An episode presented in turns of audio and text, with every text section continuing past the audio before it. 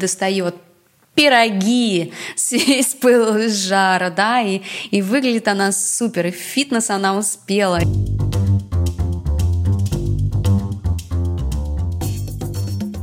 Этот выпуск был записан задолго до того, как вы его слушаете, с Полиной Сохрановой, журналистом, экс-главным редактором журнала «Космополитен» и автором проекта «Кварц», я говорила, конечно, о женщинах, о том, кто такие российские женщины и чего мы хотим, о том, что такое феминизм и чем он отличается от фемининности, о работе в женских коллективах и отношении глянца к женщинам, о новой роли Полины, предпринимателя, и тем, как она справляется с ней.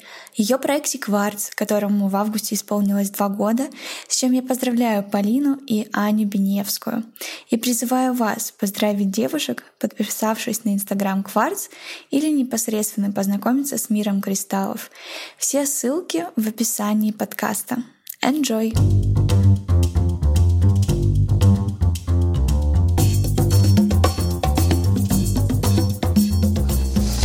Полина, поскольку ты тот человек, который все время работал э, с женской аудиторией, работал в женском коллективе, и в принципе я чувствую, что ты очень хорошо понимаешь женскую природу и, возможно, связанные с ней около связанные вопросы, мне очень хочется начать наш разговор э, с вопроса о том, чего хочет женщина? Я думаю, что можно ответить с двух сторон. Первое — это то, что, с одной стороны, женщины хотят сейчас всего того же, чего и обычно, и всегда. То есть они хотят быть понятыми, они хотят быть принятыми, они хотят, чтобы их чувства принимались во внимание, они хотят э, гармонии с собой, гармонии с миром. И это какие-то вот такие наверное, общие философские понятия, которые никогда никуда не уйдут и останутся с человечеством всегда. С другой стороны, конечно, сейчас мы находимся в том, да, ну в том моменте, э, когда ну, каждый день истории это что-то новое, что-то, чего не было никогда. И женщины на сегодняшний день сталкиваются с большим количеством социальных обусловленностей, да, навязанных ролей и прочего. Поэтому сейчас у женщины есть задача проявляться в разных ролях, э, реализовывать себя на профессиональном пути, на пути личном, в качестве матери, в качестве жены, дочери и так далее. И этих задач огромное количество, этих направлений много. И был момент, когда, мне кажется, женщины стремились к идеалу со всех сторон. Эм, это по-прежнему довольно актуальная задача или желание для многих, но мне кажется, здесь чуть-чуть женщины стали к себе помягче, и благодаря усилиям психотерапии и ее популярности да, мы стали относиться к себе чуть более бережно и понимаем, что, наверное, успеть везде все э, и сразу нереально. Понимаем, что нужно расставлять приоритеты, понимаем, что,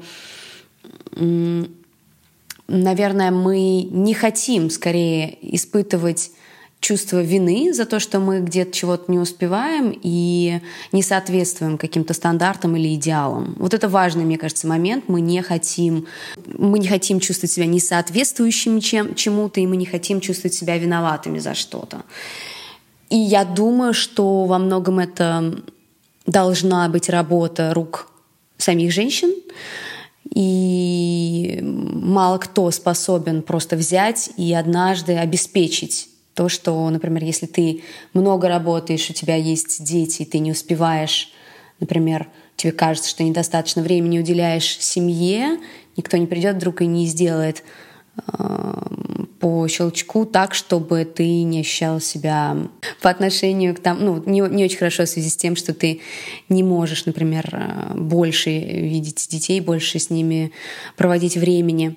Поэтому женщины хотят иметь возможность заниматься собой, понимать свою природу и Конечно, да. И то, что я сказала в начале, что они хотят быть принятыми, они хотят быть принятыми и на личном уровне мужчинами и женщинами вокруг себя, и они хотят быть принятыми обществом э, вокруг себя. Отличаются ли женщины в России от женщин за рубежом?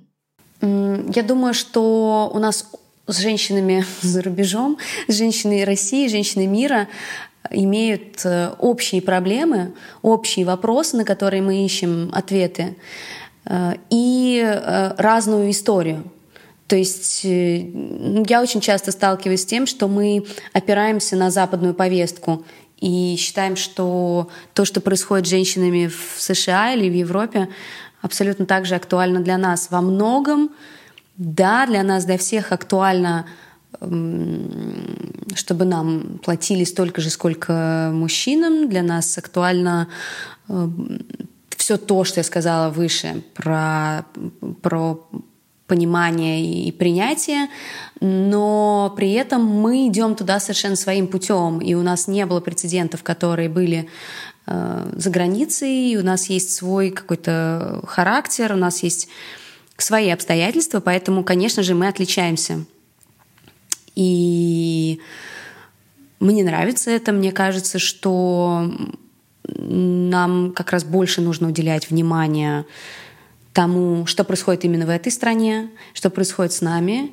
Я хотела бы больше вообще посвящать времени, мне это как профессионалу, как журналисту интересно, изучению вопроса женщин и истории женщин именно, именно в России, потому что есть, мне кажется, большая задача, которая стоит перед мной в том числе и перед э, женщинами, которые интересуются развитием этого вопроса, именно женского вопроса. Развитием, даже не, не просто развитием, а привлечением внимания к нему и, от, и ответом на эти вопросы. Как мы должны действовать? То есть какой-то увидеть, увидеть ситуацию в целом пытаться посмотреть в историю и пытаться сделать вывод о следующих каких-то шагах, что будет с нами дальше и что правильно, правильно именно для нас. Я думаю, да, конечно, мы отличаемся. Кажется ли тебе, что, вот говоря о российской действительности и о том, что происходит сейчас в обществе, а, очень не хватает одной яркой женщины, она могла бы быть первой леди э, и лидером, которая бы задавала вот этот пример и могла бы решать какие-то вопросы. И какие вопросы в первую очередь э, нужно было бы ей решить или хотя бы попытаться это сделать? Конечно, да, нам не хватает женщин в публичном пространстве, э, ярких, заметных, может быть, одной, а может быть, нескольких, потому что лучше, чтобы их было побольше. Э, возможно, во властных структурах, возможно, в социальных каких-то да, проектах, возможно, просто известных женщин, которые говорят об этом. И, ну, надо сказать, что периодически кто-то высказывается на разные темы, это не совсем уж такой забытый вопрос, э, женский вопрос. Но, наверное, мне бы хотелось видеть чуть более структурный подход к решению задач и ну, постепенный.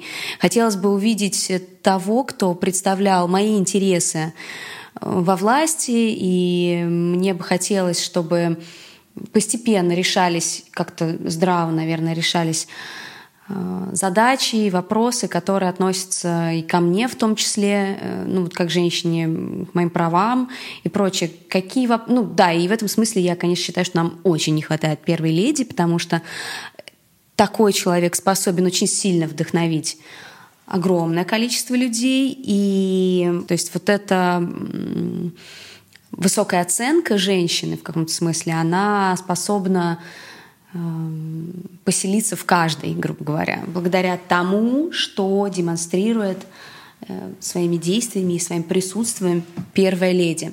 Вопросов, которые предстоит решать, их очень много те же самые вопросы домашнего насилия и написание какого-то адекватного закона, который будет регулировать отношения между насильником и жертвой. Не знаю, можно ли так выразиться, но, видимо, это оно, да, и какое-то адекватное предусматривать э, ограничение законом или наказание за такие действия. Плюс э, вопросы одинаковой оплаты труда женщин и мужчин. Думаю, что имеет смысл создавать для женщин, у которых дети на работе, структуры или, ну, типа детские сады, куда можно приводить своих детей в рабочее время, это тоже здорово. Не знаю, очень много всего. Вопросы трудоустройства женщин, вопросы обучения женщин. И это все, я думаю, что будет постепенно развиваться. Я как-то позитивно настроена в этом смысле. По крайней мере, вижу, что чем больше мы оказываемся в том пространстве, где появляется больше голосов, высказывающихся на тему не только женского вопроса, а вообще устройства мира и каких-то актуальных э, тем, тем больше возможности увидеть вот это вот множество мнений, да, и, наверное, понимать, что, что это действительно важно, выводить табуированные темы в публичное поле, и высказываться на этот счет. В общем, мне кажется, что мы как-то постепенно, постепенно, даже без каких-то специальных структур, которых нам очень не хватает, ну, то есть, условно говоря, государственных каких-то организаций, которые бы занимались а, мне кажется, адекватно женским вопросом, мы постепенно выплывем туда, мне очень хочется на это надеяться, где мы сами себе поможем. А, а как ты думаешь, а, изменились ли за последние там пять лет медиа а, в отношении вопроса там табуированных тем и самого феминизма, и как это будет дальше меняться? Безусловно, я думаю, что медиа как абсолютно такой вообще-то они отражают повестку сегодняшнего дня, настроение людей на сегодняшний день. Поэтому, конечно же, меняются сами медиа, меняются темы, которые там затрагиваются, меняется манера разговора и об этом. Так что да, конечно, я очень хорошо помню случай, когда в Космополитен в мне кажется, это было в шестнадцатом году, мы сделали большой материал на несколько полос про харасмент на работе. И именно этот номер попал в фокус группы. И фокус-группа, глядя на материал, заключила, что э, она состояла только из женщин, и женщины согласились, что это самый бесполезный материал в журнале. Э, сказать, что я огорчилась, это ничего не сказать. Мне было очень странно это слышать. Материал состоял из э, реальных историй харасмента, анализа психотерапевта, юриста. Мы прилагали номера телефонов, по которым можно позвонить и обратиться за помощью в случае харасмента и так далее. Мы проводили статистику. Ну, то есть это был очень-очень наш такой комплексный, серьезный труд на тему вопроса. Нам казалось, что это очень актуально, потому что я, например, знаю, что например, в поколении моей мамы, да и в моем тоже это очень частый случай. Просто я, например, работаю всегда в женском коллективе, и, грубо говоря, некому меня харасить, но эм, знаю, что женщины часто оказываются в этой ситуации. Вынуждены увольняться, вынуждены, э, наоборот, принимать условия игры для того, чтобы не потерять свою работу и двигаться по карьерной лестнице. Поэтому Вопрос очень остро стоит. Сейчас я вижу, что материалы похожие выходят, и я вижу, что реакция часто уже не, не настолько однозначная. Мне кажется, что мы постепенно привыкаем говорить о таких вещах. Понимаете, понимаешь, мы очень неотрефлексированное в этом смысле общество. Мы не привыкли говорить... Наше советское прошлое настолько перекрыла нам э, вот этот коммуникационный канал о том, что мы чувствуем относительно проблем, о том, что мы считаем нужным предпринимать, о том, что нам нужна помощь и так далее, и так далее. Очень много чего вроде как обсуждалось в открытом пространстве, при этом это все, мне кажется, часто было лживо и прикрывала реальное положение дела. Мы, в общем-то, так до сих пор и не научились. И сейчас находимся в этом процессе, когда, когда мы начинаем говорить больше о наших проблемах, обсуждать их. и вносить вообще какие-то, делать какие-то выводы. Поэтому медиа, мне кажется, все больше и больше затрагивает э, табуированных тем относительно женщин, и думаю, что это, это только будет нарастать. Плюс ну, медиапространство на сегодняшний день уже неоднородно, и это не просто СМИ в традиционном понимании, это огромное количество голосов, блогеров, профессиональных журналистов, которые имеют свои каналы, э, самих э, веб-сайтов и журналов, телеканалов, подкастов и так далее. Поэтому ну, тут, тут будет такое засилие, наверное, мнений, среди которых мы будем искать подходящее нам и авторитетно для нас. Ну да, я, я думаю, что медиа будут смелее э, говорить на тему женщин. Плюс мое глубокое убеждение в том, что, например, э, те же самые женские журналы или глянец, все-таки женские журналы есть не совсем глянцевые, но, например, если взять глянец, уже понимают, что сама по себе мода или сама по себе красота уже как будто не так интересна людям. И я большая сторонница того, чтобы и эта красота, и эта мода были включены в сегодняшний контекст, в вопросы, которые нас реально волнуют, в ситуацию социальную, политическую, экономическую, какую угодно, да, и были раскрыты, наверное, вот комплексно. Это, правда, совершенно нормально. Ну, то есть мода никогда не была сама по себе, она всегда синхронно существовала с тем, что происходит в мире, и была отражением того, что происходит в мире. А, поэтому это вообще-то нормально э, раскрывать моду через то, что происходит вокруг нее. Просто, наверное, сейчас это как никогда актуально, и хочется видеть, что, что коллеги как-то успешно это делают, так скажем. Коллеги, да.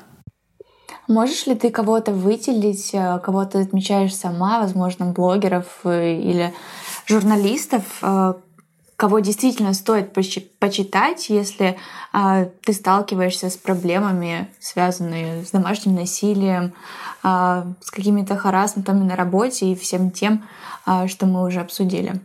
Сложный вопрос. Я очень часто слышу радикальное, ну вот в если мы говорим о соцсетях, то очень часто я слышу довольно радикальное мнение на тему ну, чего угодно.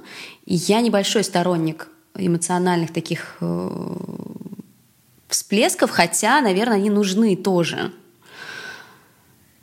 Эм, мне кажется, тот, кто умеет, и мне бы хотелось больше слышать каких-то взвешенных э, слов, читать, читать их и людей, которые действительно понимают не просто эмоциональную часть вопроса, не просто, что произошло что-то, и вот наша моментальная реакция, это, например, там, гнев или эм, ярость, не знаю, что-то такое, а хочется услышать какой-то анализ, э, который э, принимал бы во внимание источники проблемы и попытался посмотреть вперед. В этом смысле, наверное, из тех, кто пишет в сети, мне нравится Оксана Лаврентьева. Я считаю, что она умеет формулировать большое количество вопросов, касающихся женщин и каждодневной жизни, так, что, с одной стороны, э, это, это тот опыт, и тот опыт, о котором она пишет, он э, релевантен для огромного количества женщин из разных, э, разного происхождения социального, да, и из разных городов, разного возраста и так далее. Вот. И с другой стороны, она умеет поставить этот вопрос, ту проблематику какую-то, и умеет сделать какой-то, мне кажется, позитивный, конструктивный вывод. Вот это важно. Шихман тоже можно, мне кажется, посмотреть, и это там часто бывает эм, бывают и интересные мысли, и она супер хороший, мне кажется, интервьюер. И там есть э, часто и женщины, и, и женский вопрос, поэтому да, это здорово.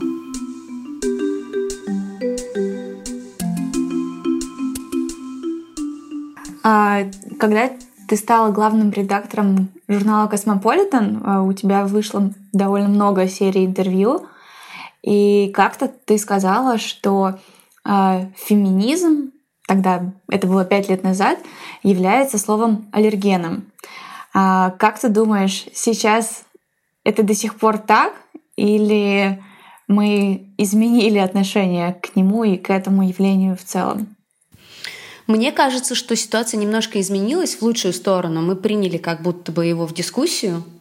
И я думаю, что это э, связано с э, тем, что подрастает постепенно поколение девушек, которые уже не так сложно реагируют на это слово, опять же смотрят на западную повестку во многом.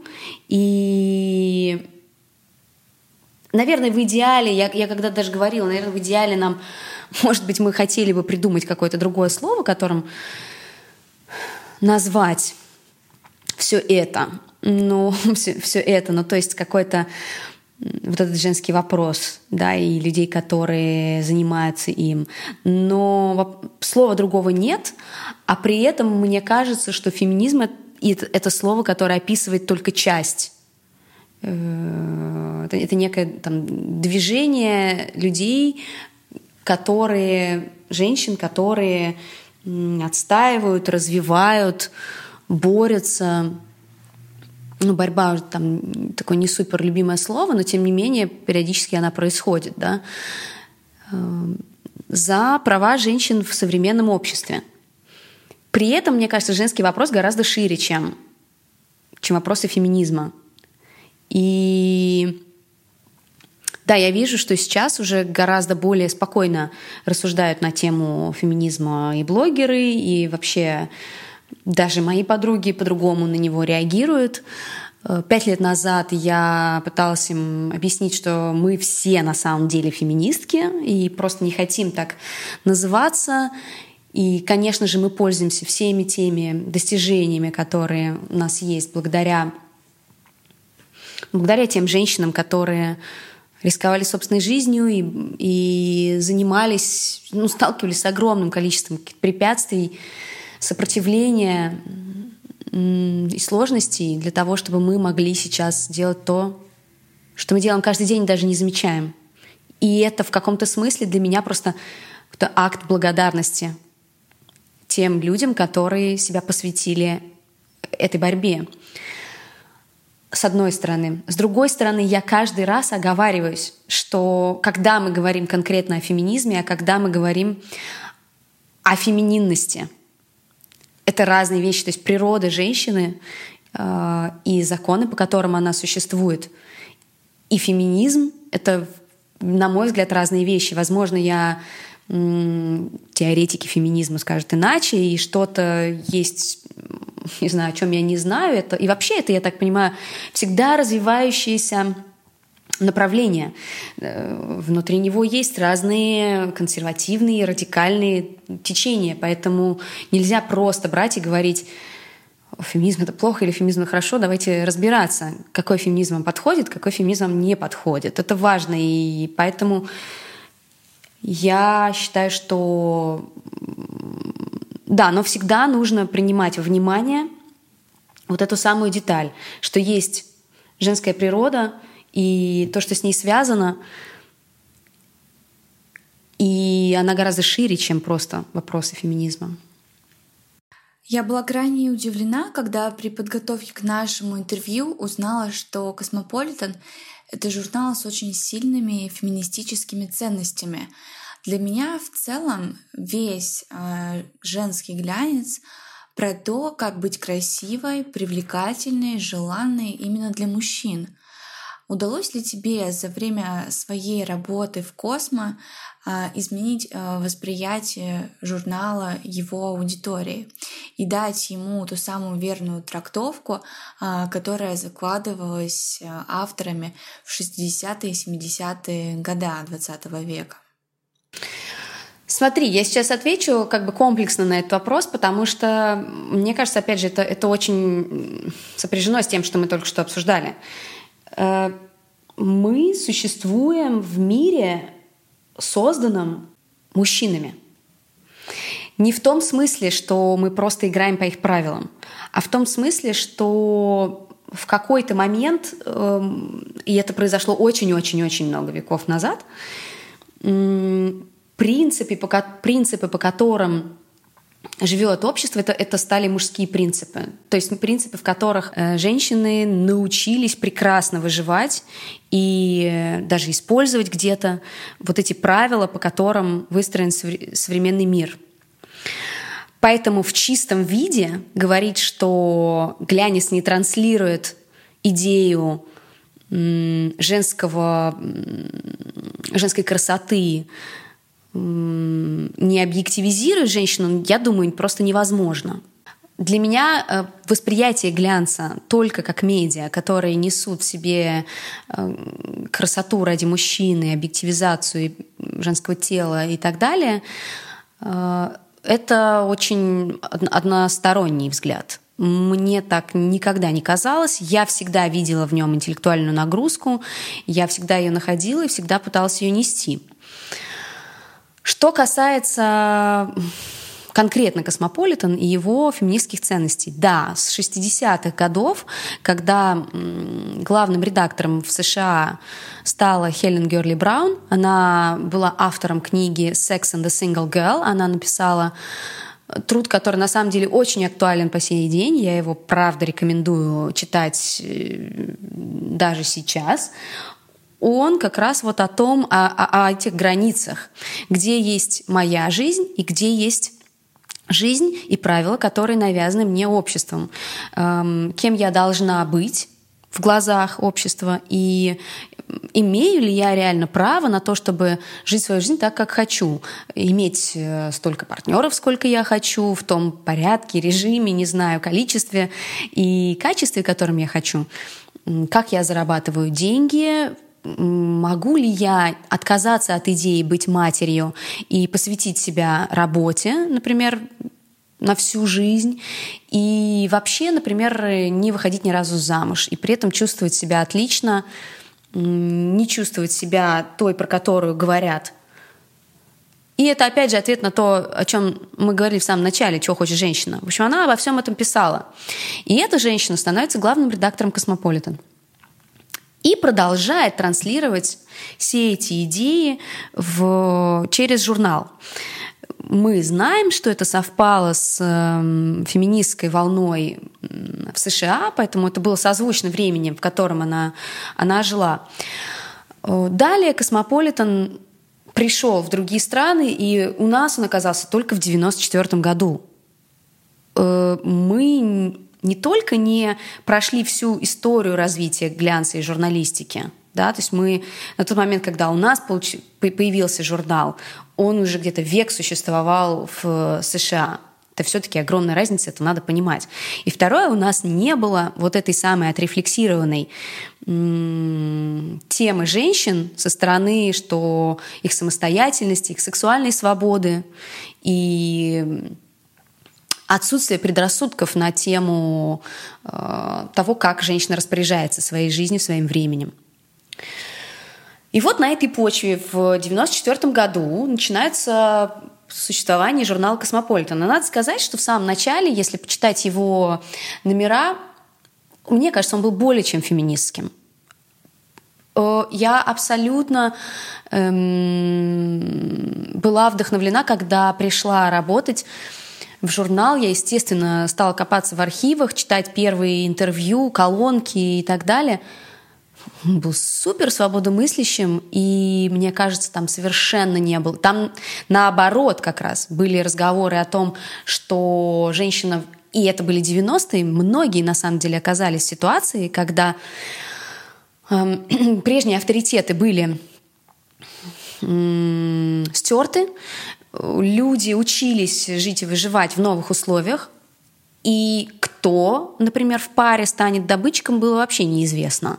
Это вдруг могла оказаться женщина, которая открывала какое-то свое дело или шла, потому что не было денег достаточно для выживания семьи на работу, и вдруг она оказывалась успешнее э, с точки зрения заработка, чем мужчина. В общем, все было ново, все было дико, и при этом главная идея была то, что, в том, что мы наконец стали получать какие-то ну, очень так выборочные, очень через серьезнейшие, опять же, какие-то дичайшие условия, э, стали получать какие-то материальные блага и жить в материальном мире. В раннем космополитене очень много встречается статей о женщине-деньгах и так далее. Дальше был немножко, видимо, другой какой-то период, и действительно было больше концентрации на просто разговоре о хорошем, э, о том, что журнал должен нести некое позитивистское мышление и о том, что женщина может все, и о том, что вот нужно проявляться в разных ролях и везде успевать, и все это ты можешь. И тут, вот как я уже сказала раньше, мне кажется, это время немножко ушло, потому что женщина загнало в ситуацию, когда реально мы понимаем, что всего мы все-таки не можем успеть.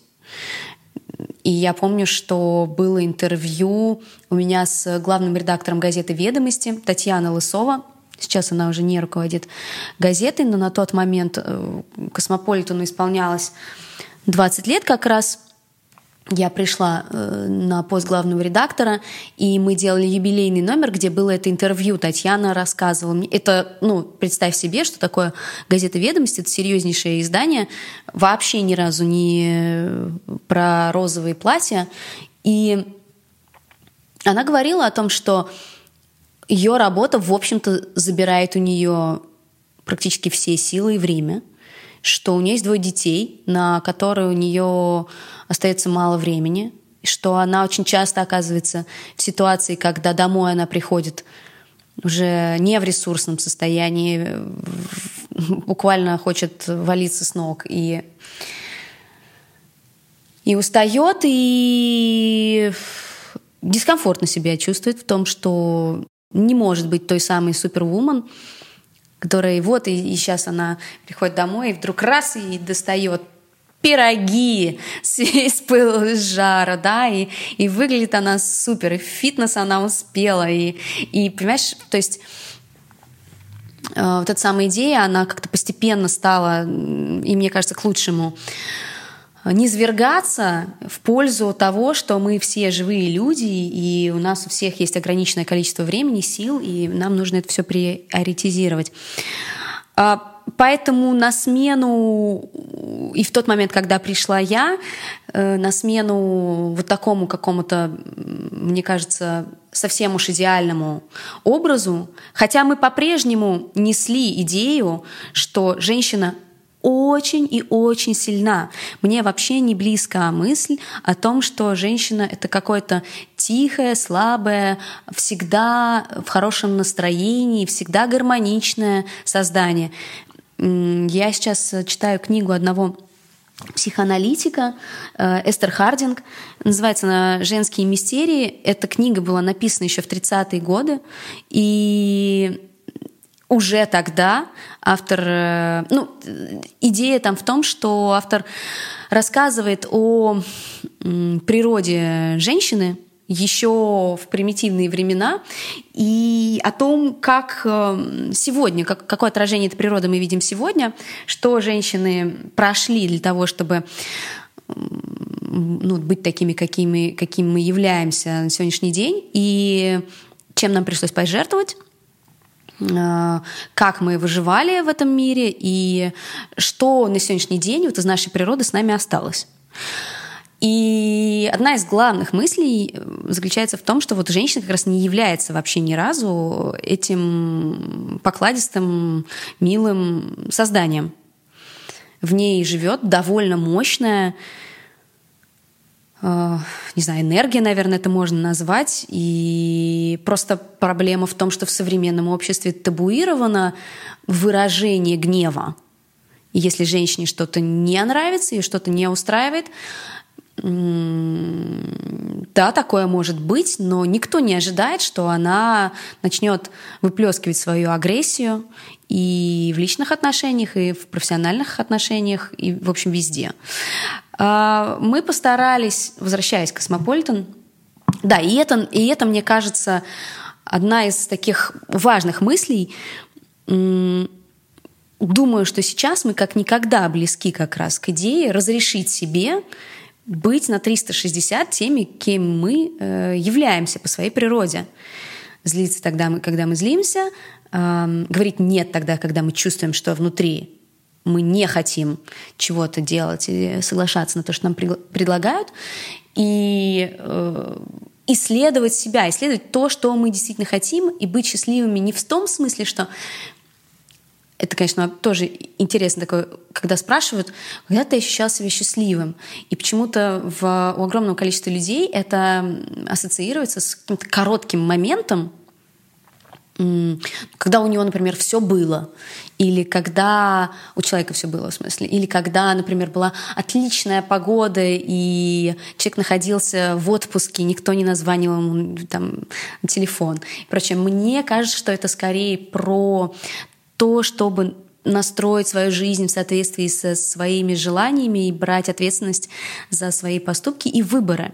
И вот это способно за собой повлечь счастье и радость вот в, в их продолжительном каком-то понимании. А, возвращаясь к Космополитен, когда я пришла, мне было очень важно как раз донести эту мысль. А, мысль о том, что мы свободны, и мы должны и, и мы должны относиться к себе как к свободным созданиям.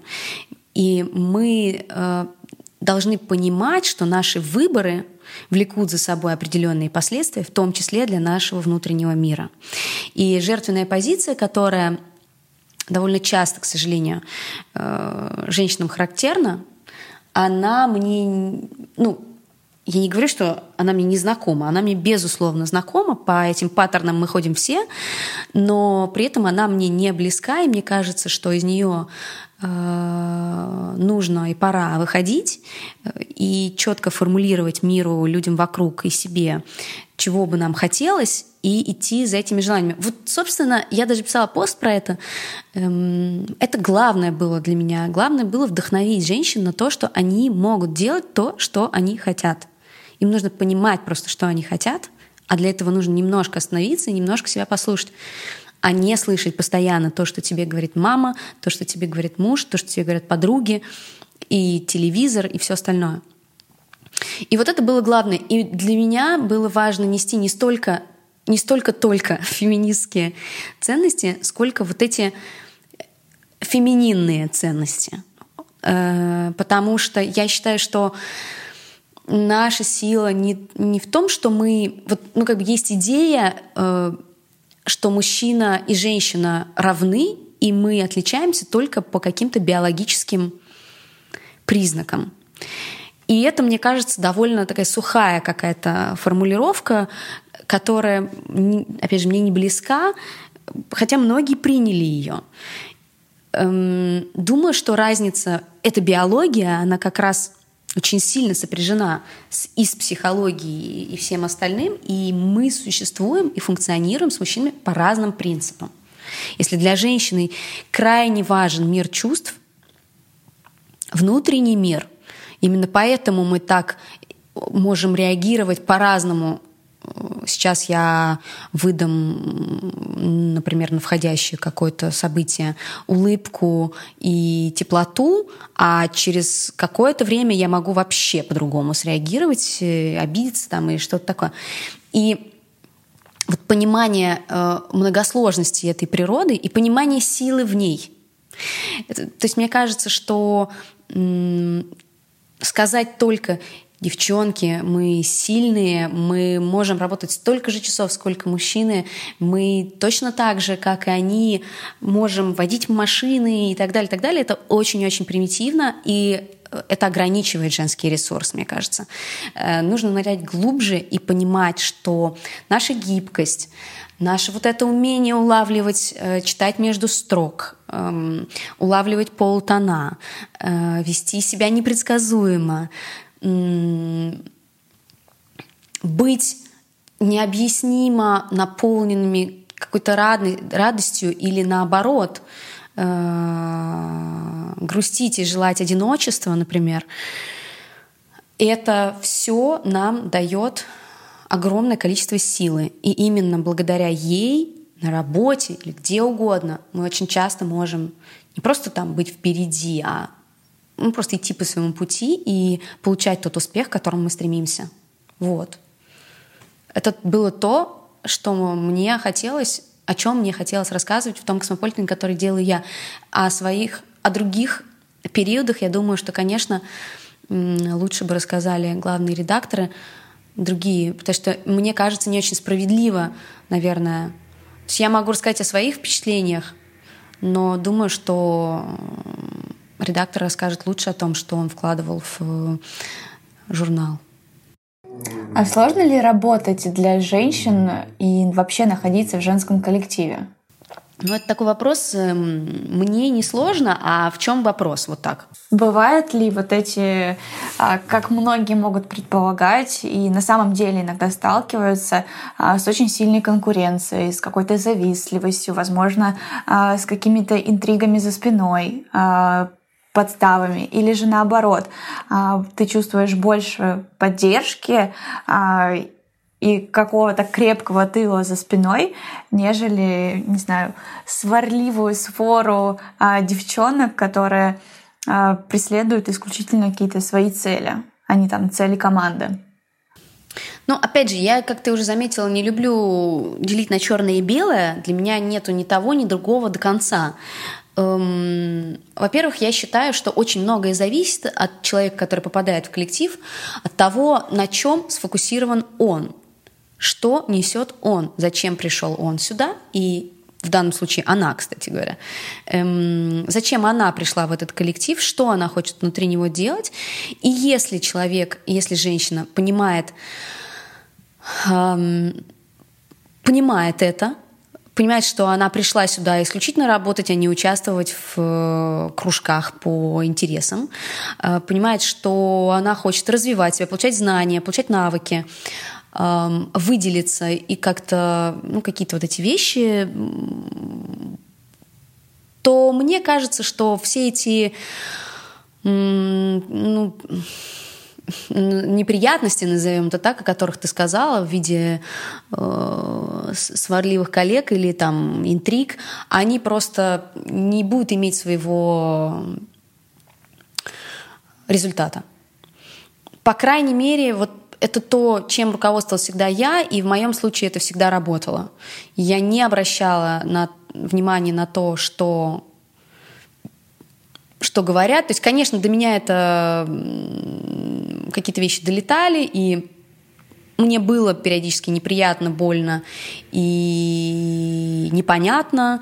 Мне хотелось нравиться всем, я не всем нравилась. Все это нормально, и с этим все сталкивались. Но я никогда не позволяла этому эм, встать на пути моего профессионального какого-то долга и того, что я делаю, то, что мне интересно. Мне прежде всего было интересно. В общем, я просто хочу сказать, что я, наверное, встречалась э, с таким отношением, и оно, безусловно, на пути каждого человека, который что-то делает, эм, встречается разная реакция — мне кажется, главное, конечно, не фокусироваться на этом, ну, потому что наша жизнь очень короткая, и когда вы будете из нее уходить, грубо говоря, вы, конечно же, не вспомните об этом ни о чем. Вы будете вспоминать о каких-то ярких моментах э, любви, теплоты, достижений и вот этих всех вещах, а не о том, что кто-то там на вас показал пальцем. Вот. А, что касается сестринского сообщества, мне кажется, это, к сожалению, пока только такая наш wishful thinking. В том смысле, что да, я знаю довольно теплые женские коллективы, и мне кажется, сейчас женщины гораздо более осознанно к этому подходят и ну вот, сознательно строят свои коллективы, например, предприниматели, где они несут, транслируют определенные ценности своему коллективу, своему клиенту. И это я всячески поддерживаю. Я вижу, что там есть в этом пространстве, в нашем в моем, в том числе, пространстве, есть э, вот такие вот здоровые э, сообщества женщин, где понятие поддержки друг друга, где понятие дружбы и не восприятие друг друга как врага изначально, не конкуренция друг с другом, за что-то очень эфемерное причем, эм, превалирует и есть. Э, я, конечно, этому очень радуюсь. Стараемся мы с э, Аней Беневской, моей э, партнером, в Кварц стараемся в том числе это делать, транслировать и культивировать. Между нами, между прочим, как партнерами, это тоже важно сказать, и, конечно, всем, кто приходит работать с нами, и клиентам тоже – но, к сожалению, пока мизогинии довольно много в нашем обществе и среди женщин по отношению к другим женщинам. А, здесь я думаю, что э, шаг за шагом, шаг за шагом э, мы, возможно, увидим, что в этом силы нет для нас, а, а наоборот, силы есть вот в ресурсе и в поддержке.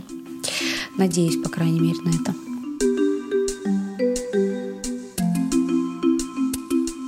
А, поделись, пожалуйста, теми инсайтами, возможно, уроками, а, которым ты научилась за время работы в медиа и перенесла на свою деятельность а, сейчас. Ну вот важный один, на самом деле их миллион, потому что несмотря на то, что со стороны кажется, я перечеркнула весь свой путь эм, предыдущий профессиональный и начала все сначала, так и есть отчасти. Но, конечно же, я не пошла во все это без предыдущего опыта. И один из, одна из вещей, которая, например, для меня важна, это признание таланта. Признание таланта и авторства. Ну, это то, чему... Это базовое правило журналистики. Э, если человек что-то где-то сказал, а ты его процитировал, ты должен указать, кто что и где сказал. Если ты использовал чью-то фотографию, чей-то рисунок, э, арт какой-то, то, пожалуйста, укажи первоисточник. Мы стараемся это делать в кварц и и с текстом, и с фотографиями, которые мы используем в нашем Инстаграм. И очень часто сталкиваемся с тем, что мы, например, у какого-то художника увидим работу, где он использует кристаллы, мы, естественно, не знакомы с этим художником, ставим и отмечаем его, и, так, и он с благодарностью пишет нам «Спасибо большое, что вы разместили работу». А был, например, случай, когда мы только начинали, и у нас не было своих инструкций по ритуалу гуаша, и мы взяли видеоурок одного, одной мастера по, по гуаша эм, из США указали, опять же, ее авторство. Мы там эти ролики поделили на сторис, все это сделали, и и боялись, что она будет против того, что мы как бренд, мы как магазин, она не захочет, чтобы мы размещали ее э, лицо и пользовались ее контентом. Вот, мы написали, что мы большие ее поклонники, и что вот она, на наш взгляд, э, наиболее корректно изображает, как делать гуаша. И она тоже написала нам слова добрые про то, что спасибо, ребят, очень круто, что вы отмечаете и так далее, и так далее. То есть я считаю, что в этом есть, опять же, огромная сила. Э, благодаря тому, что мы вот так себя предпочитаем вести, у нас появляются новые связи, новые друзья. Мы не боимся, что кто-то будет думать. В конце концов, если кто-то против того, чтобы мы размещали их контент, ну, самое страшное, что может случиться, мы его просто уберем и извинимся. Для нас это не проблема. А вот построить свой нетворк из Москвы во весь мир и обрести каких-то сторонников, людей, которые тебя видели, заметили, и к тебе при этом как-то хорошо относятся, вот эта задача гораздо более сложная и интересная. И шаг за шагом мы сейчас ее воплощаем.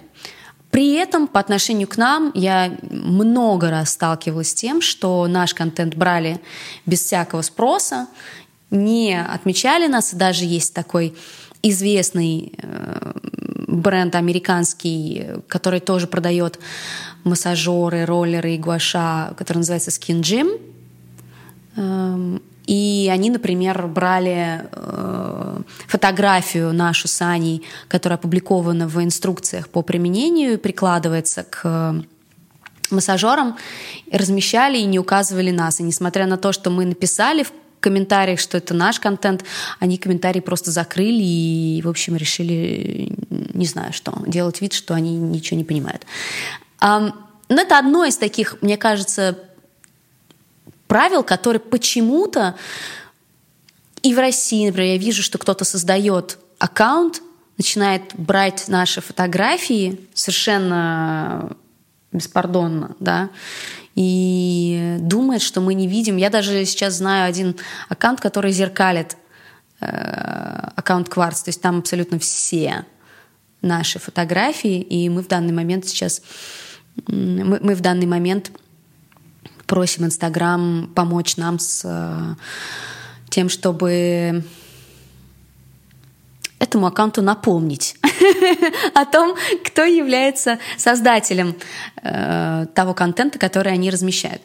Ну, это одно из таких правил. Плюс, э, конечно же, какая-то ну, этот нетворкинг, это, ну, он не только заключается в том, чтобы указывать там первоисточники, вообще нетворкинг как как образ жизни. Эм, он, наверное, навсегда со мной. Э, я думаю, что важно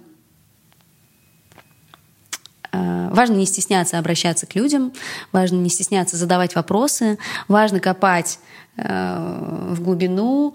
И вот еще такой момент, который, наверное, я взяла с собой в свой новый проект. Не быть не быть голословным и не, э, не заявлять чего-то авторитетно, если ты не являешься авторитетом. Сейчас очень большое количество информации к нам приходит, которое часто сопряжено с эм, ну, вообще очень часто даже сопряжено с нашим здоровьем. И с нашим здоровьем, с тем, как нам, не знаю, делать гимнастику, с тем, как нам лечиться, что нам есть. И что нам читать и не читать, и как нам учиться.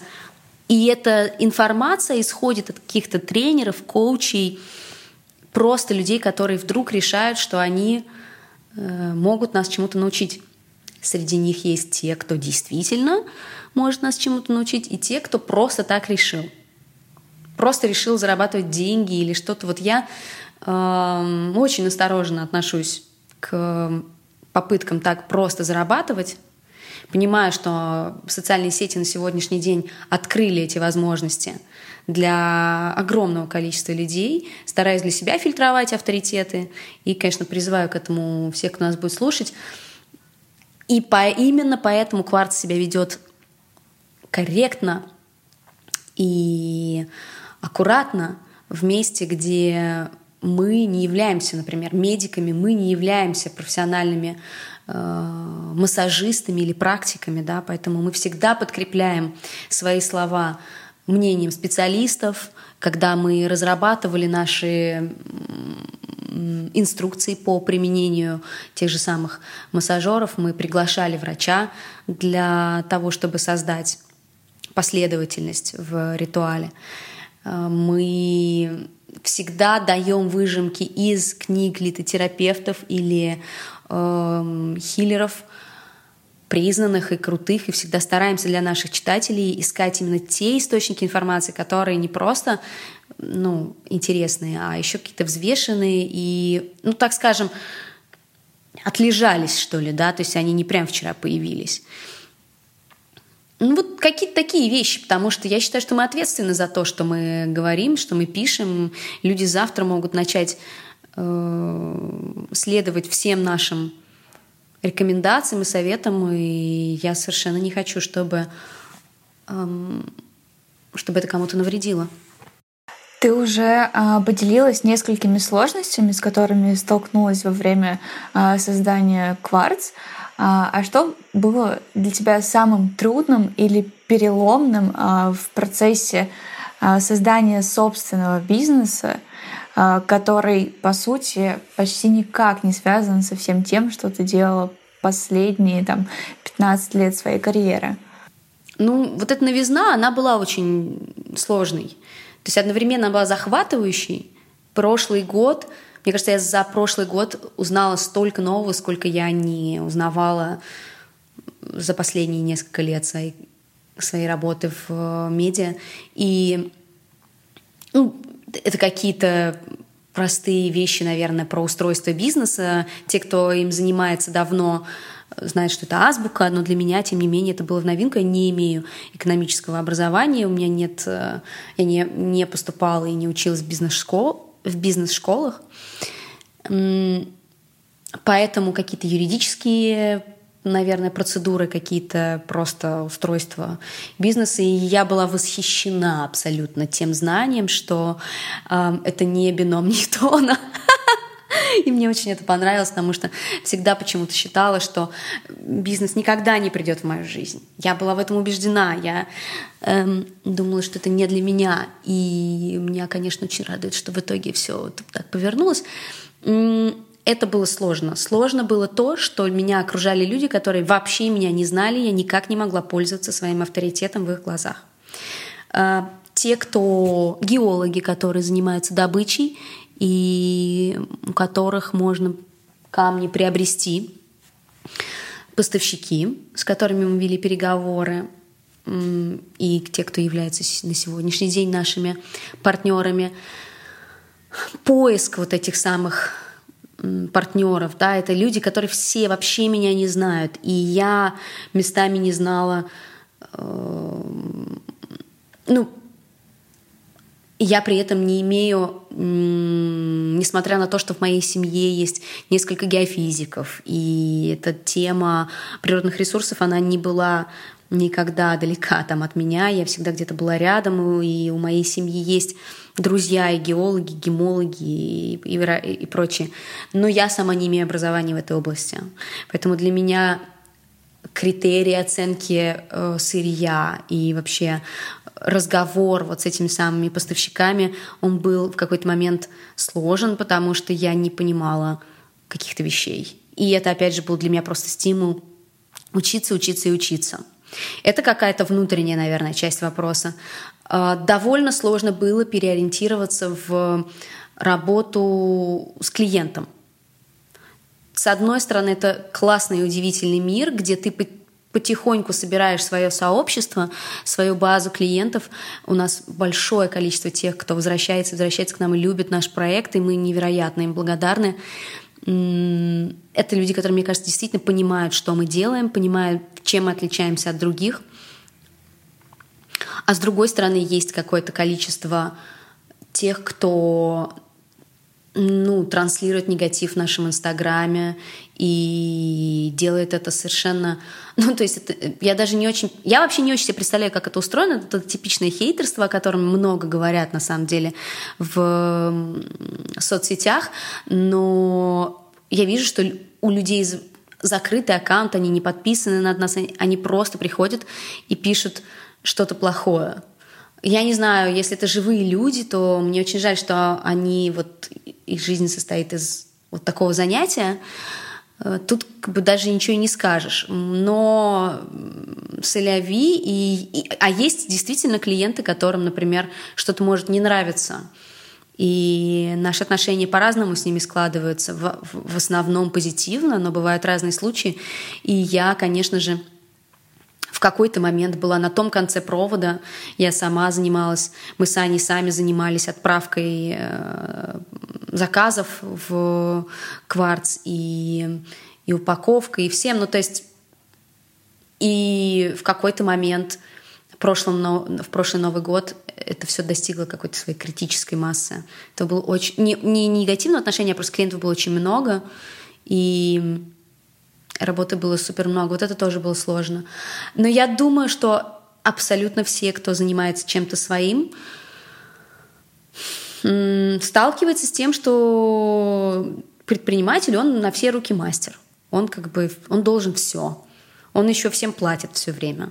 Это тоже вот такой момент, что ты постоянно всем платишь, что-то должен, и, и еще все делаешь сам. Но я так это может звучать как-то так прямо, да, что я так ощущаю себя несчастной. Это вообще не так.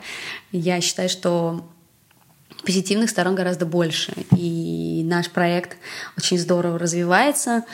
Он совершенно... Я вообще очень часто говорю о нем как в третьем лице, о кварц. Потому что я вижу, что когда мы его начинали с Аней, мы, конечно, стояли впереди него, в том смысле, что эм, мы приходили в медиа и просили нас поддержать и я очень благодарна всем, кто тогда откликнулся. Люди, многие даже не понимали, чем мы собираемся заниматься. А, мы вложили очень много усилий в то, чтобы объяснить, эм, что за индустрию мы будем развивать, в какую сторону, э, что мы будем предлагать. И это было непросто на самом деле, но был такой кайф, когда мы понимали, что это, эти непростые месседжи мы можем сформулировать для людей и действительно изменить подход и взгляд на некоторые вещи – ну, на те же самые камни, например, на их коллекционирование, на, на, их, на разговор о них в качестве источников энергии и вот это все. Вот. И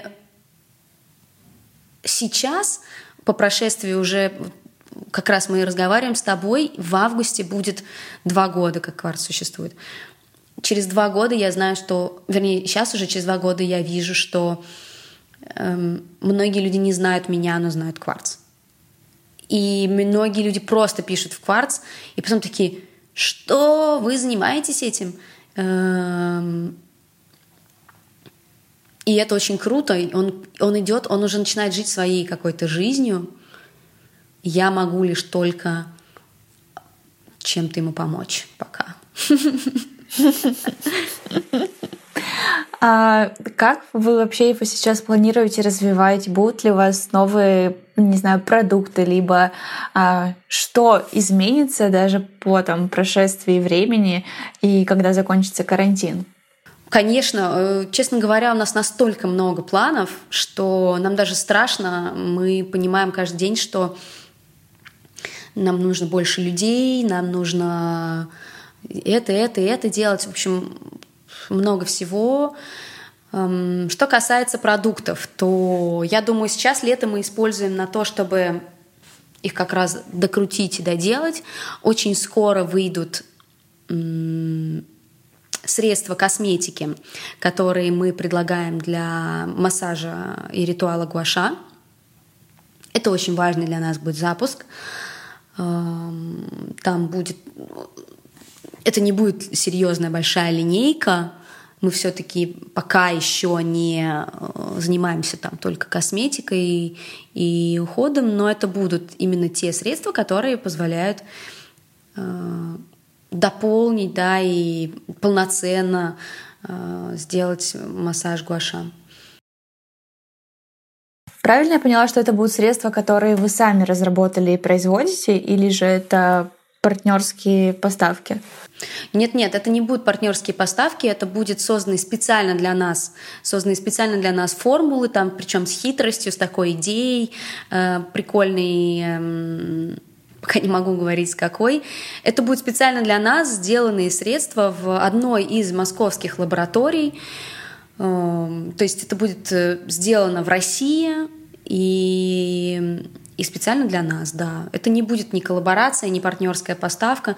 На сегодняшний день мы из партнеров постоянно сотрудничаем с Airborne.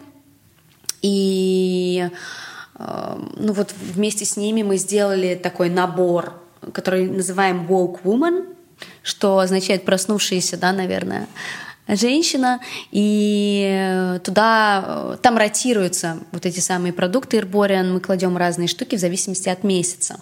Это такая как раз партнерская история, и мы тоже очень рады ей, мы очень ценим нашу дружбу с Ирбориан. Вообще нам очень повезло с партнерами, прямо даже, ну, еще раз говорю, спасибо им всем, кто вместе с нами, мы тоже стараемся быть вместе с вами. Вот. Собственно, история про косметику будет развиваться, и вот эти два средства, которые мы пока выпустим, ну, вернее, их там будет четыре, но принципиально два, они будут разного, разных видов каждая. И дальше конечно, мы бы хотели расширять эту линейку. А, есть еще неохваченное нами совершенно поле минералов и интерьера. То есть, то есть какие-то изделия из камня, которые э, можно будет покупать для того, чтобы украсить интерьер. Возможно, идти в сторону современного искусства. У нас есть несколько сейчас в разработке идей э, сотрудничества с художниками, которые созда создали бы для которые создали бы для кварц эм, какие-то предметы, по сути, предметы современного искусства, а проще говоря, там, не знаю, можно назвать это, наверное, статуэтками или чем-то. Мы просто не очень хотим идти в классическое понимание статуэток и вещей, которые режутся из камня последние э, десятилетия и есть уже на рынке. Нам хочется создать что-то уникальное, очень красивое, современное.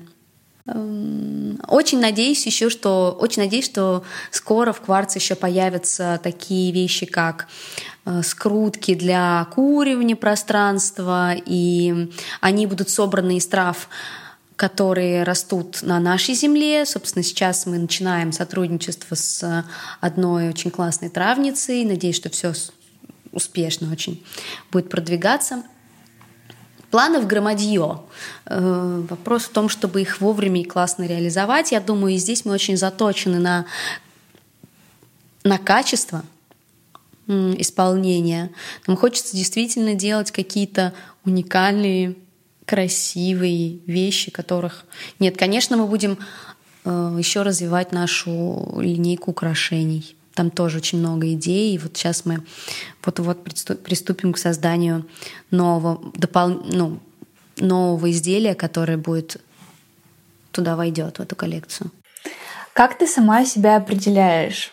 Ты журналист, э, блогер, у тебя несколько жизней уже в одной сложилось, а, или кто-то другой, а все вышеперечисленное — это проявление твоего предназначения. И вообще, какое оно, какая у тебя миссия?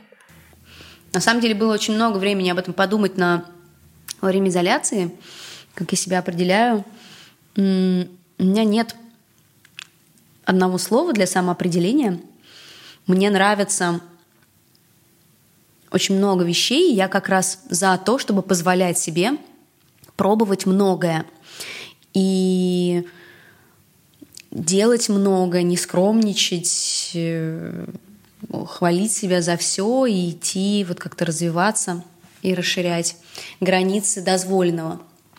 Поэтому я, безусловно, по своей профессии журналиста, я думаю, что эм, даже то, что я не работаю в редакции, меня не делает не журналистом, если честно.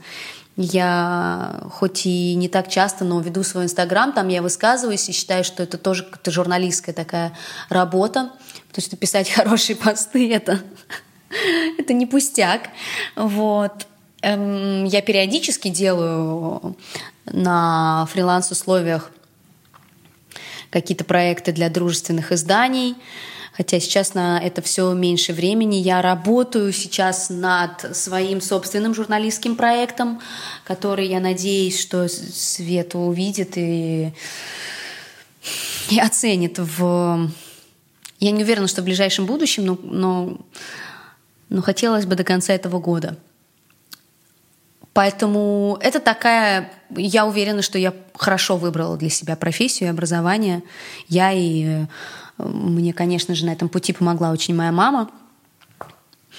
И все то, что я почерпнула, чему я научилась, на журфаке и в процессе работы журналистом, это, конечно же, со мной навсегда, потому что одна из моих миссий — это... А сегодня она у меня в ретроградной Меркурии не очень хорошо получается. Это выражение через слова каких-то важных смыслов. Это формулировка для себя в первую очередь, но как следствие для моей аудитории каких-то вещей, которые способны Эм, заставить задуматься, может быть, что-то поменять, вдохновить и так далее. Я вижу в этом очень много смысла. Это не совсем можно, наверное, сформулировать в одном предложении или уложить во что-то материальное, но я как раз за то, чтобы да, пусть это звучит как теория, но это такая моя сверх идея, сверхцель, наверное. И формулировать эти смыслы именно для женщин, потому что, как ты правильно в самом начале сказала, что аудитория моя женская, те продукты, которые я делаю, они предназначены для женщин, поэтому формулирую я тоже вокруг женской жизни, мне кажется, и еще очень часто это связано с тем, что я пробую что-то новое и рассказываю об этом, и опять же, формулировка того, как я, как я об этом говорю, вдохновляет большое количество сделать что-то в своей жизни, что органично им, но, возможно, вдохновлено тем, что говорю я. Плюс есть еще такой момент, что ну вот опять же то, что я, например, поменяла свой род деятельности, я до сих пор получаю большое количество сообщений в директ о том, что это людей впечатлило, и они как-то посмотрели иначе на свою жизнь. Они подумали, а что так тоже можно? Э, ну, хорошо, может быть, мне тоже стоит вообще подумать, э, что нелюбимая работа — это не крест, как бы, и э, посмотреть на себя иначе.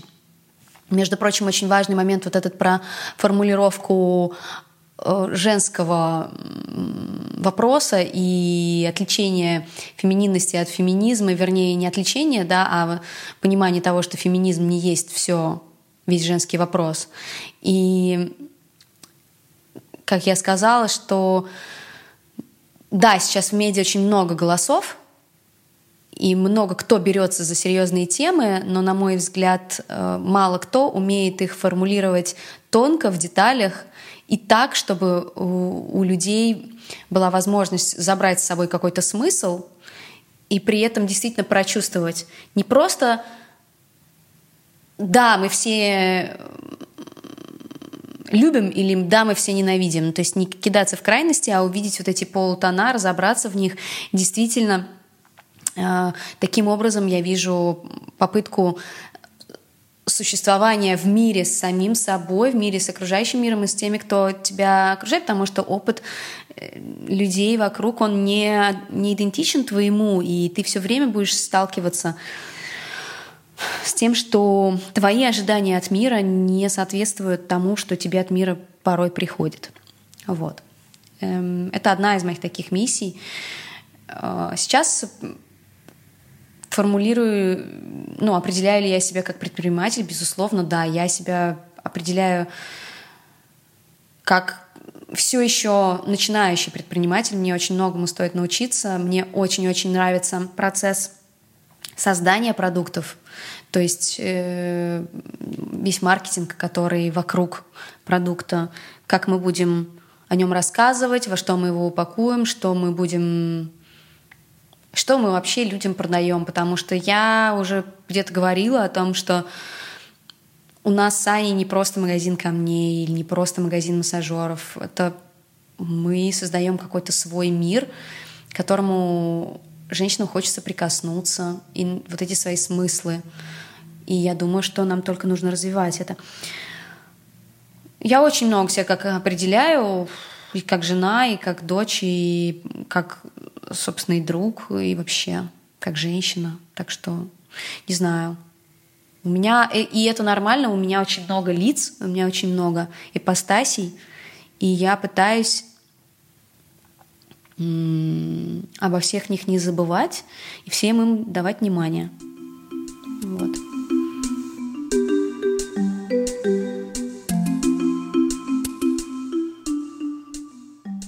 Блиц-опрос. Книга, которая тебя вдохновила, и ты рекомендуешь ее почитать всем нашим слушательницам. Я, наверное, скажу про книгу Дейли Оуэнс «Там, где раки поют». Закончила ее буквально неделю назад. Это художественная литература, это роман. Его сейчас вроде как должны экранизировать. Книга была в книжном клубе у Риз Уизерспун. История очень легко читается, и на самом деле, ну, наверное, не со всех сторон она, может быть, наверное, гениальная, но там есть совершенно гениальное описание женщины, ее природы и ее слияния с природой. Того, как женщина живет по естественным законам природы и красоты этого. Мне сейчас это очень интересная тема, и параллельно вот читаю ту книгу, о которой уже упомянула, «Женские мистерии» Эстер Хардинг. Там в основном о связи женск... женщины, женской природы и фемининного принципа э, и Луны. Э, я стала читать эту книгу, потому что на логотипе «Кварц» две Луны. И я хочу побольше про это знать. И вот параллельно эти две книги, они как-то совершенно меня вдохновили на мысли о том, что есть женская природа, потому что я постоянно сталкиваюсь с вопросами о том, что кто такая настоящая женщина, и как быть настоящей женщиной, и как разбудить себе женщину, и что это вообще такое. И, безусловно, я сама про это думала, и, безусловно, я практикую какие-то вещи, чтобы да, быть ближе к своей женщине. Вот эти две книги, они, мне кажется, во многом про это. Просто первое, там, где раки поют, это прямо такой захватывающий роман. И он действительно очень классно написан. И классно переведен, кстати, пользуясь случаем. Большое спасибо переводчику. А второе — это вот книга «Психоаналитика». Она гораздо более сложная. Ее невозможно просто в лед прочитать. Там ты читаешь, пошел подумал, пошла подумала. Видишь, все время на... моя маскулинная часть очень сильная. Эм, прочитала, пошла подумала, вернулась, опять почитала, поварила. Это, это как бы это вот такая информация, которая есть еще такая книга "Бегущая с волками". Она тоже про это в каком-то смысле. Там э, э, женские образы из сказок психоаналитиком трактуются, и как это вообще, э, как эти, как образы из женских сказок легли паттернами в современное общество и в наше сознание.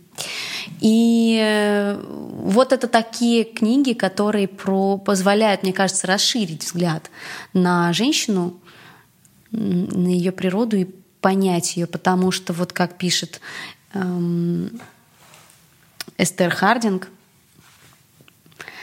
э, ее невозможно подвергнуть логике. В этом вся проблема. Мы все время задаемся этим вопросом, что такое быть женщиной, а сформулировать это просто словами невозможно. Это можно только чувствовать. Именно поэтому э, это сложно одновременно, и мы этого часто боимся потому что это что-то, что мы не можем словами объяснить, объяснить логикой разумом. Вот. А твой камень? У меня много камней, как ты догадываешься. То есть я, естественно, не могу ограничить. Более того, я не считаю, что есть один камень на всю жизнь. Конечно. Э, идея в том, что ты в разное время своей жизни тянешься к разным вещам. Э, когда я только начинала интересоваться камнями, у меня был были любимые одни камни, сейчас это совершенно другие. Наверное, константа, которую я люблю, это селенит и черный турмалин. Это два камня, которые можно ну, они хорошо живут вместе и по отдельности тоже хорошо живут. Селенит — это такой блестящий, полупрозрачный, белый минерал, который растет кристаллами в виде длинных палок, как мечи джедая, джедаев. И он как проводник света. То есть хиллеры скажут, что он как э, его берешь как волшебную палку и путешествуешь по каким-то мирам. Например, если его брать в... Ну, считается, что это камень высок, высокой вибрации, поэтому он будет уносить он будет давать, с одной стороны, силу и вдохновение, и энергию, с другой стороны, будет куда-то вот, ты с ним будешь путешествовать. Поэтому его часто, эм, его часто сочетают с черным турмалином, который как раз оставляет тебя э, заземленным, что называется. И черный турмалин, как и все черные камни, выполняет функцию, если можно так сказать, абсорбирующую. Э, по крайней мере, так выражаются практики. То есть э, их берут часто с собой в места, э, где много публики и много внимания к вам, к тебе может быть. Его часто кладут на порог дома для того, чтобы он работал охранником и так далее. То есть, ну, это вот такая вот один работает вверх, как бы несет тебя а второй держит тебя на этой земле и выравнивает как раз. Вот если селенит считается источником очень высоких вибраций, очень слишком высокие, это тоже не очень хорошо, потому что мы все-таки живем в физическом мире, в физическом теле. Поэтому ходить ногами по этому пространству и чувствовать себя уверенно, стоя на двух ногах, это очень хорошо и очень даже полезно. Поэтому эту высоту нужно иногда выравнивать. И вот как раз черный турмалин один из тех, который считается умеет равнять и высокие частоты, и очень низкие, и приводить их к такому ресурсному, жизнеспособному состоянию.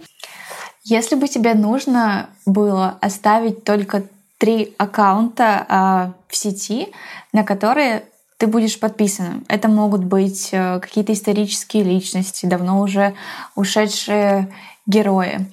А кто бы это был? Если бы я оставила только три Инстаграма, то это был бы Кварц, конечно же.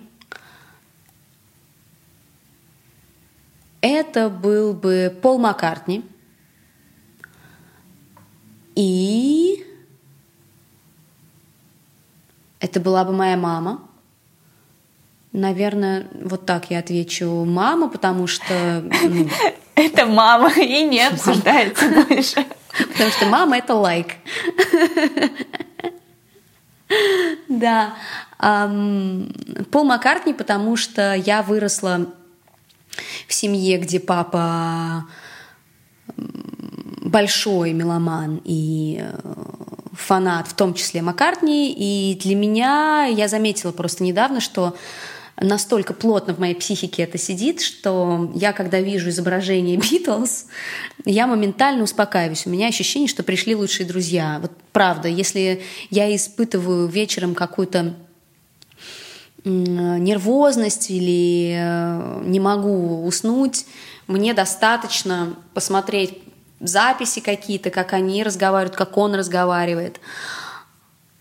Посмотреть, как они, например, жили в Шотландии с Линдой Маккартни. Я про это даже говорила. И у меня ощущение, что все хорошо, я как-то успокаиваюсь. Вот. Кварц, ну, потому что мне искренне э, очень нравится, я в восторге от того, как выглядит этот аккаунт, э, насколько он красив, и изобретателен. Вот. Спасибо огромное. Спасибо тебе. Я надеюсь, что всем было интересно, тебе, всем, и спасибо всем, кто нас слушает. Благодарю. Это был подкаст без лайков о мире, который на самом деле чуть сложнее, чем мы все думаем. Вы можете послушать и другие мои выпуски, например, интервью с Алексеем Ткачуком, где мы говорим об ответственности и будущем инфлюенсеров и блогеров. Слушайте подкаст без лайков на всех основных платформах для подкастов, включая Apple Podcasts, Spotify, Яндекс.Музыку и CastBox. Ваши пожелания и вопросы присылайте на почту в описании и отмечайте Алекс Кретова, в своих сторис Инстаграм, чтобы я не пропустила ваш отзыв. Благодарю, что были этот час с нами.